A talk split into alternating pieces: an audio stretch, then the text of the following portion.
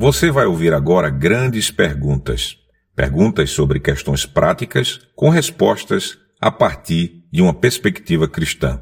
Conosco, neste episódio, o Dr. Marcos Eberlin. Dr. Eberlin, seria possível um cristão ser evolucionista teísta?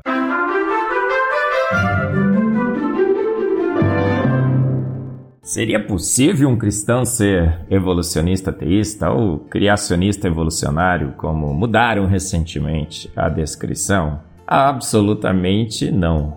É péssima ciência, com péssima filosofia, com péssima teologia.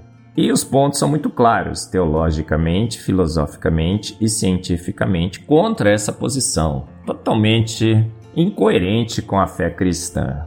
Primeiro, cristão crê na Bíblia, crê na palavra de Deus, que crê que a Bíblia é clara, necessária, suficiente, inerrante e autoridade final sobre as nossas origens. Cristão crê que a Bíblia relata fatos, não boatos. Cristão crê que Gênesis é literal, não é poesia. Absolutamente não. E tudo indica que não. A construção do hebraico, a estrutura do hebraico, os verbos, as palavras, é claro e é nítido que Gênesis é literal, relatando fatos. Não tem poesia alguma em Gênesis. E Gênesis é muito claro sobre as nossas origens. Em Gênesis 1:26 está escrito assim: Então disse Deus: Façamos o homem à nossa imagem, conforme a nossa semelhança.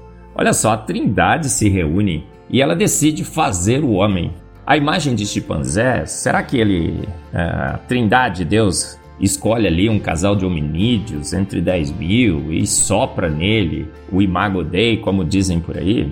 Absolutamente não é assim que o texto de Gênesis nos diz. Então, o cristão tem a Bíblia como a sua única regra de fé e prática, sua única fonte de conhecimento sobre as nossas origens. Veja bem, então, façamos o homem à imagem da Trindade, conforme a semelhança da Trindade. E quando Deus fala, acontece.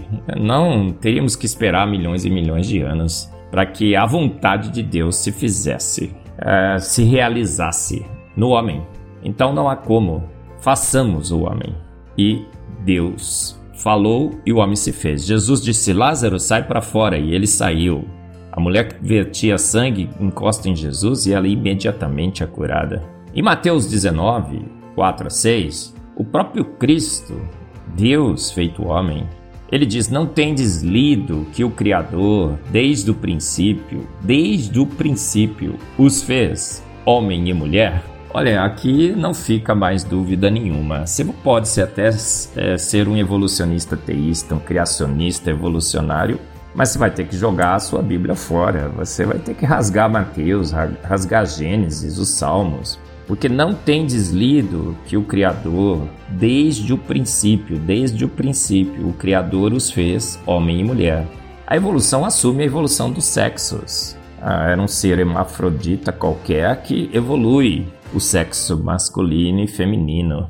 E Deus só participa depois, mais tarde, quando ele escolhe os hominídeos ali, um casal qualquer. Então, totalmente incoerente essa posição teologicamente. Então nós sabemos que pela teologia da palavra de Deus não faz sentido. Filosoficamente também não faz sentido. Por quê? Porque um Deus todo-poderoso, onipresente, onisciente, é um Deus que todas as coisas pode, todo-poderoso, ele quer fazer, ele faz. Eu brinco, né? Deus é como aquele cara do Bamerindos, gente que faz e faz bem feito. Quando Henry Ford quis fazer um carro, ele foi lá e fez esse carro absolutamente pronto. Ele imaginou na sua mente um carro e foi lá e fez. É assim que nós entendemos como mentes inteligentes agem. Elas agem querendo fazer e fazendo, não esperando que outros processos o façam. E cientificamente, aí seriam horas e horas e horas de argumentos. Nós sabemos hoje que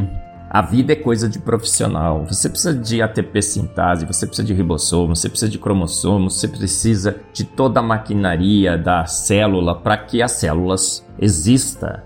Um, um homem extremamente complexo, com seus órgãos todos, teria que ser feito pronto, bioquimicamente falando. O código da vida é arbitrário, uma mente inteligente estabeleceu. As mutações que teriam guiado a evolução são defeitos que causam defeitos. A seleção natural não tem poder nenhum, ela só ceifa o mais debilitado. E hoje sabemos que estamos aqui na Terra há pouco tempo. A Eva mitocondrial, o cromossomo Y que levou ao Adão Y, mostra também que todos viemos da mesma mulher, do mesmo homem que habitou a Terra.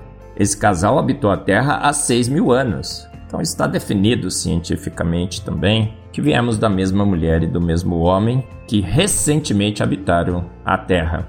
Então, péssima ciência, péssima filosofia, péssima teologia, fuja desse compromisso e entenda pela palavra de Deus, pela ciência e pela filosofia que fomos feitos prontos do mesmo casal, Adão e Eva, no paraíso.